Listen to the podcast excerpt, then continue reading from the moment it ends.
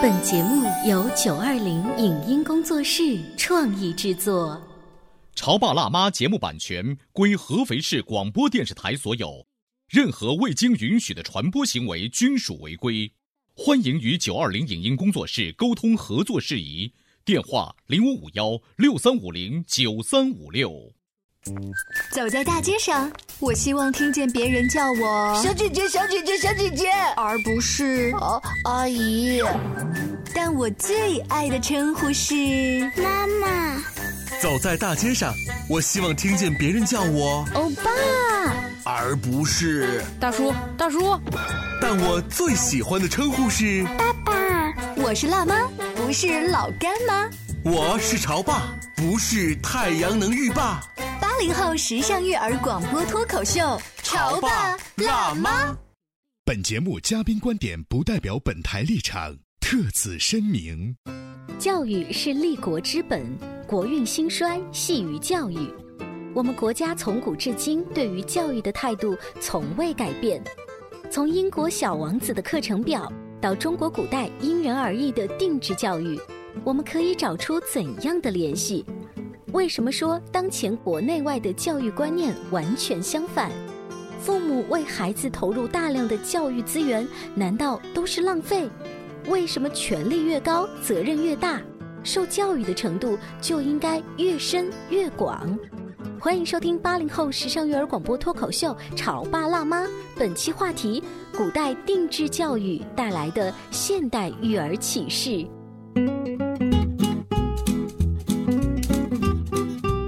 迎收听八零后时尚育儿广播脱口秀《潮爸辣妈》，各位好，我是灵儿，我是小欧。今天直播间为大家请来了尊蒙堂的周家全老师，欢迎您。欢迎大家好。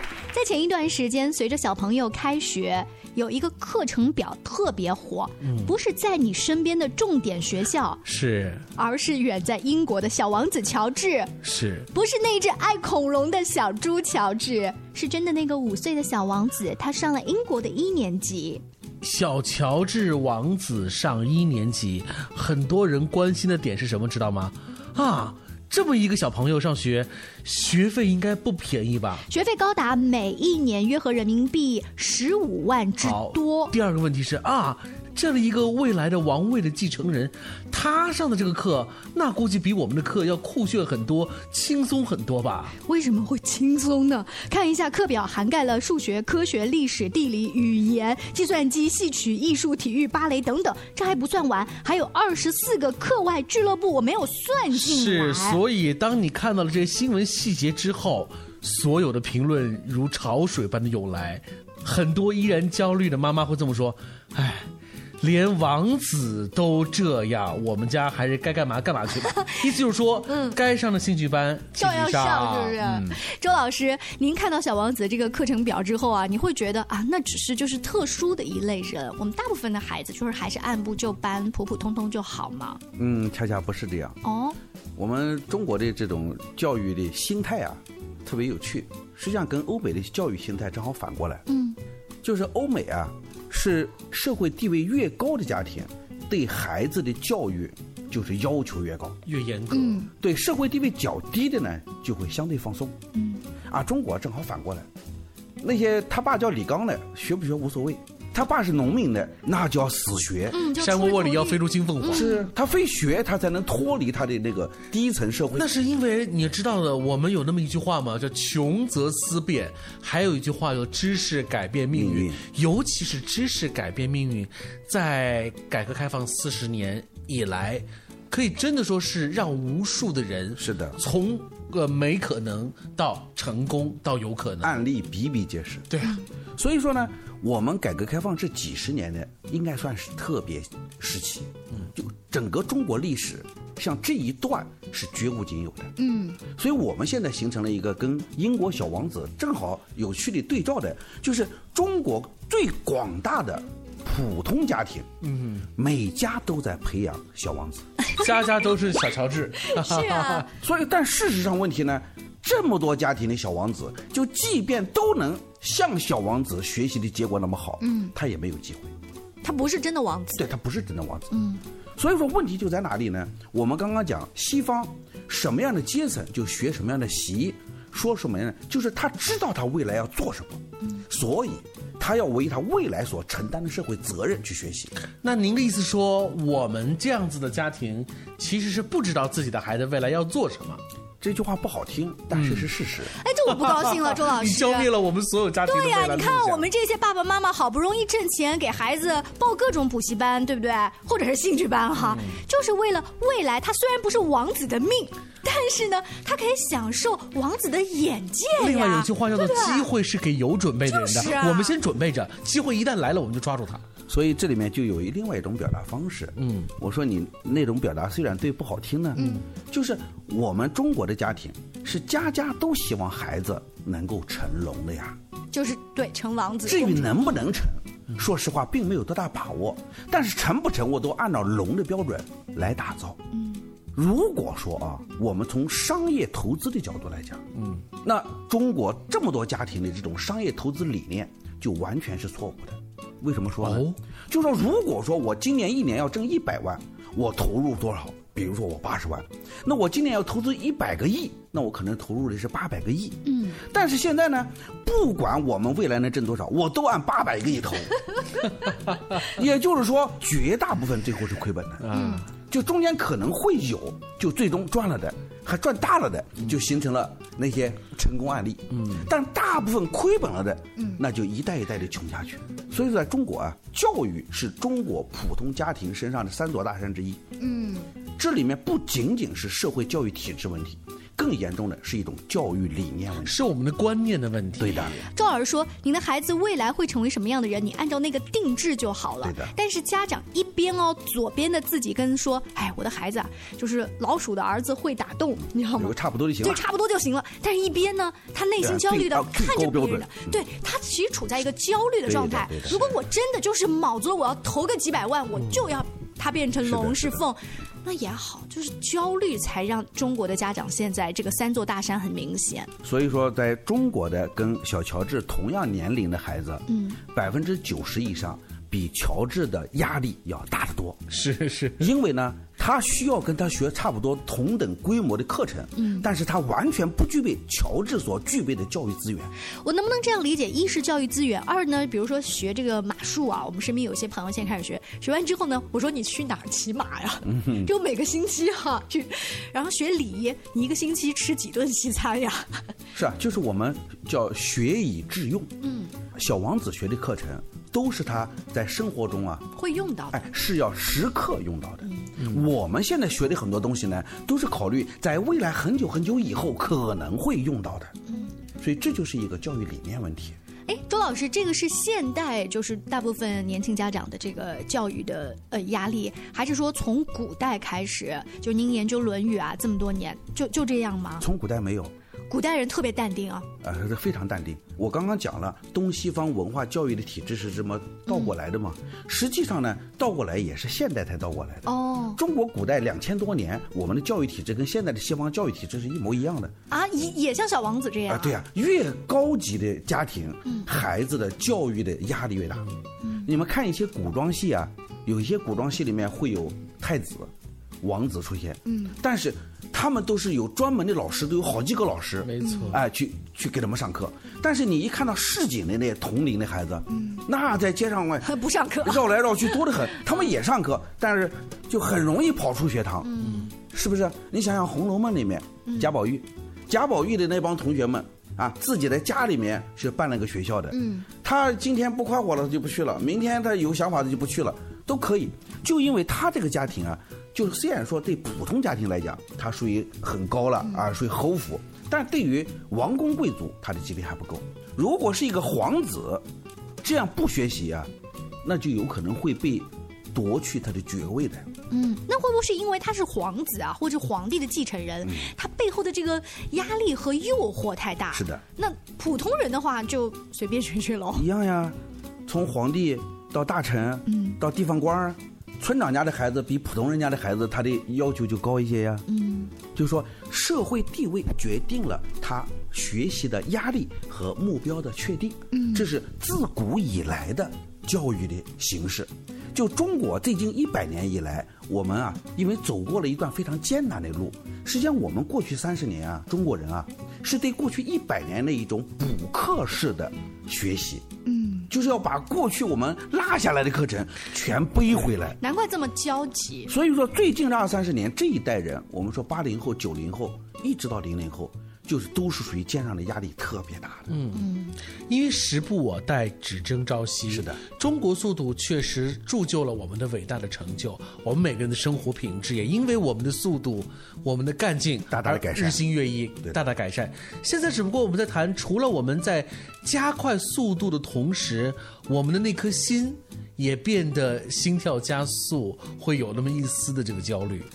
我们以前曾经聊过《弟子规》。嗯。《论语》里面的《弟子规》，我们说过吗？就说在孩子上学读书之前，嗯，要修炼哪几项这个基本功呢？对吧？我们说入则孝，嗯，出则悌，谨而信，泛爱众而亲仁，就是这些事啊，都是做人。嗯，做人的基础打好了以后，我们再去学各种的学科，那是做事。做事是能够利他，啊，做人是修炼一颗利他的心。我们现在呢，就是这个青少年教育，就当前的孩子们啊，可能更多的都是因为前面做人的事情还没有做好，然后呢就开始学了大量的做事儿，对，结果就导致了呢，学会了不知道干什么，嗯，而且很多时候因为做人没学好，学会的东西可能还会变成不好的东西，空有一身本领，但不知道该对谁好。是的，嗯，所以事实上正确的教育观念啊。就是我们大部分家庭啊，其实是可以判断孩子未来成为一个什么样的人的，嗯，是可以的。所以呢，在合理的判断下，合理的投入，其实才是最好的。这个回到真的像做生意一样啊啊！虽然我们说这个做生意是经常说，哎，你养个儿子大概算一下要花多少钱哈，养个女儿要花多少钱，但是跟周老师刚才说的这种投入产出比。在做生意之前，你的商业计划书要写得好啊，对的，是吧？所有的企业的理念和你的执行计划，一步一步的，既不能夸大啊，也不要缩小，不要过分，就是还是按照实际的情况供给，不能盲目投资，是不能盲目投资。嗯。当然了，英国小王子的生活啊，跟我们还是太远了。回到我们自己的生活当中，中国古代他们都定制教育了，学了哪一些东西，是我们现在的这个传承当中还需要注意的呢？不仅仅只是背了《三字经》或者《弟子规》，在我考试的时候能够背出来，我们还打一点分吧。做哪些部分的准备呢？对，尤其是把他们的这个定制教育的这种理念放在我们的现代当中，要怎么样来联系呢？稍微休息一下，广告之后，请周老师接着聊。关于和孩子沟通呢，我是想先处理好彼此之间的情绪，然后再去搞定他具体的问题。我们家长经常在一起讨论，怎么样从小才能培养好他的学习习惯。我是后来通过学习才发现，孩子行为背后是有另外一种需求的。陪你一起吐槽养育熊孩子的苦，陪你一起追忆曾经自己的小世界。八零后时尚育儿广播脱口秀，潮爸辣妈。潮爸辣妈播出时间：FM 九八点八，合肥故事广播，周一至周五每天十四点首播，二十一点重播。网络收听，请下载荔枝 FM、蜻蜓 FM、阿基米德、喜马拉雅、中国广播以及苹果 Podcasts，搜索“潮爸辣妈”订阅收听。微信公众号请搜索“潮爸辣妈俱乐部”，参与节目互动哦。你在收听的是《潮爸辣妈》，小欧零二，叫你变成更好的爸爸妈妈。本节目嘉宾观点不代表本台立场，特此声明。教育是立国之本，国运兴衰系于教育。我们国家从古至今对于教育的态度从未改变，从英国小王子的课程表。到中国古代因人而异的定制教育，我们可以找出怎样的联系？为什么说当前国内外的教育观念完全相反？父母为孩子投入大量的教育资源，难道都是浪费？为什么权力越高，责任越大，受教育的程度就应该越深越广？欢迎收听八零后时尚育儿广播脱口秀《潮爸辣妈》，本期话题：古代定制教育带来的现代育儿启示。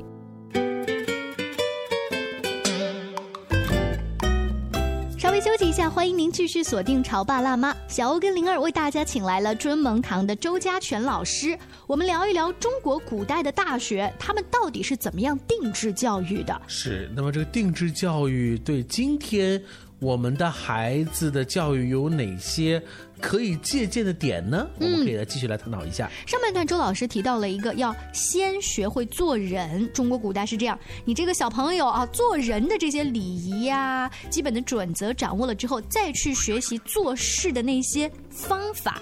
于是这些方法就是为了你的善来服务的，可以这么理解吗？是的，是的。呃，中国的古代的教育啊，我们现在说古代啊，我们说古代的教育只属于贵族。嗯，所谓贵族呢，就是拥有爵位的人。那所以这些人呢，他们是拥有社会管理义务和社会管理权利的人。嗯，所以他们的孩子长大了以后啊，子承父志，就也要做这个，就要为天下人服务。是，所以他们要学什么呢？他们就要学如何能保证天下人都过上好日子。嗯，那如果是王的孩子，他保证的就是全天下人；如果是公侯的孩子，他管的就是他诸侯国的民众；那如果是家君的孩子，他就管他采邑里面民众的生活改善。这听上去怎么都是管人和事儿，这两个都要。就是它只是规模范围不同，但事情完全一样，就是为天下人谋福利。嗯，其实我们中国共产党也是为天下人谋福利的，这道理是完全一样的。所以你要想学会这个，实际上最经典的一本书或者说一篇文章就是《大学》。大学对，，嗯，大学》的开篇一句话叫“大学之道，在明明德，所以这句话怎么理解呀？在清明，在止于至善。嗯这句话翻译过来呢，就是大学之道，就是做大人的道理。所以这个大学跟咱们现在 university 这个大学、哎完全不一不一样的，对完吗？大学问，嗯对，现在的大学是高等学府，嗯，古代经典四书里面的大学是大人的学问。更高级的一些学问。啊，对的，就说大人是什么人啊？是社会管理者。嗯，就是他不是在考虑他自己怎么办，他是要考虑天下人怎么办。嗯就类似 MBA 课程吧。就是是一个利他的学问。嗯，所以呢，我们说中国要想做一个大人，必须做好三件事：第一件叫明明德，第二件叫亲民，第三件叫止于至善。嗯，那么明明德是什么意思？我们今天不能细讲，我们简单的说啊，就是让天下人都感受到你有一颗善良而博大的心。嗯，本身的德行。对你不仅要有德，你还要让大家都知道，要感受对到，，感受到，这才叫明明。所以这个点的话，就需要你要用实际行动去表达出来。对了，嗯，那第二点叫清明呢，就是让人家感觉到你好还不够，嗯还要获得实实在在的利益。嗯就是我们现在的很多高级领导就喜欢到各个地方去考察呀，嗯。就到民间啊，到村户家里去啊，这叫亲民。那这个亲民其实也有点像这个明明德里面，就是让别人感受得到。明明德是德行，亲民是行为。就刚刚这个这个林老师讲的，一个是心，一个是行，是，哎，这两个是同时要并行的。嗯那么亲民，它不是亲某一个民，是亲全体民，就让大家觉得你不仅是个好人，你就是我身边的人。嗯我们现在的官员很多人做不到了，就是官和民之间的距离有点远。但事实上呢，历史上我们所谓的封建时期的官员啊，他们的理想追求就是跟百姓在一起。嗯那至于第三个止于至善，那就更厉害了，就是当你做到了明明德，当你做到了亲民，当你获得了天下人的拥戴，所有人都认为你是一个至圣贤王的时候，到这个时候，你如何保持住你的本色不变色？就是不忘初心，嗯，砥砺前行。所以要把明明德、亲民、止于至善这三个是有层次的，，坐在一起还真的是挺难的。都要学会。嗯，这就是我们古代贵族学的东西。那古代贵族像刚刚小欧啊举例子说，这就是现在 MBA 嘛。那古代贵族他已经知道他是管理层，他学了他就立马要学以致用。是的那现代呢，就是我其实只是普通的员工，但我学了 MBA 呢，我是未来有可能就是升还是职就是为为机会而做准备。对，所以说呢，你看我们刚刚说的大学啊，是在先秦的时候就已经形成，在汉朝的时候就已经普及。那个时候呀，就是普通人是没有当官机会的。嗯，所以普通的孩子也学不到。你只要是普通人，你就没有当官机会，就只有贵族才能当官。但是呢，汉唐以后社会是不断进步的。嗯，我们从隋朝开始，不就出现科举制度了吗？那出现了科举以后，大家学什么呢？就是后来被朱熹编在一起的四书五经。嗯，我们不仅读大学，我们读《论语》，我们读《孟子》，我们读《中庸》，读这些其实道理还是一个道理，就是如何为天下生民请命，如何为天下百姓谋福利。嗯，学的是这些东西。就是他已经把自己放在一个比较高的位置，他要帮助更多的人来，自己身上的责任越大。是的，哪怕一直到了明清以后，我们整个社会文化水平已经降得很低了。嗯，但是我们一个秀才，就是一个普通人家的啊，就穷人家的孩子，一个秀才，他读书的时候的志向依然是很远为大的。天下人谋福利。嗯，没有这样一个志向，你就不配不配称为一个读书人。哎，那周老师，这个关于古代大学的定制教育放在我们现代小朋友的教育当中，有点像这个呃，家长跟孩子说，你自己光一个人学得好还不行啊，你要帮助你们班其他的小朋友，比如说哦你是你们组的小组长，你是你们班班长，对不对？其实这个就是带领整个集体。是的呃，但是有一些家长就是你不要管别人的事儿，你把你自己的事儿做好，这个其实就没有那一种领头羊的这个意识。实际上，你刚刚就举了两个小例子啊，就说了我们两个很经典的概念，一个是君子，一个是小人。哦啊，就为人为别人是君子，为己是小人。嗯，小人不是坏人哦，就只是注重为个人小我哎他的格局比较小。哎，格局小而已。那呃，我们去现在很流行的学国学，如果就是正好学到了大学里面这个明明德呀、亲民啊、止于至善啊这一些词操，再回到自己的这种育儿生活当中，是应该注意刚才我们提到的这一些吗？我们把这几句话呀翻译成，就是目前儿童学习、嗯能用到的东西对。第一个就是一个做一个善良的人，嗯，就有情商的人。我们以前聊过呀，孩子三岁以前接受的是爱的教育，嗯，形成的是情商，而三到六岁呢，他接受的是认识世界的教育，形成的是智商。嗯，其实这个阶段就是清明，就是你要不断的走下去，不断的认识，不断的辨别啊。嗯但六到十二岁呢，他学的是逻辑，学的是分析。嗯，就那这个过程实际上就是止于至善。哇，就是我我如何能够把我优秀的情商、良好的智商始终保持下去？嗯，既不跑偏，也不走过，也不会停滞不前。这是这个当下需要做的事情。哎，对，所以说十二岁以前的一个孩子，无论是现在还是过去，都把他人生该学的所有的核心道理全学完了。因为我发现小欧，就是周老师刚刚那样一说啊，其实学的东西并不是 A B C 或者一二三这个东西的本身，更多的可能就是比如说与人的交往对呀，处理他自己的情绪啊等等。实际上，我们学的所有学科啊，都是工具，嗯，其目的就一个，就是我和大家嗯。和谐共处。那么在和谐共处中，又有三种状态，一种就是我不拖累大家，嗯。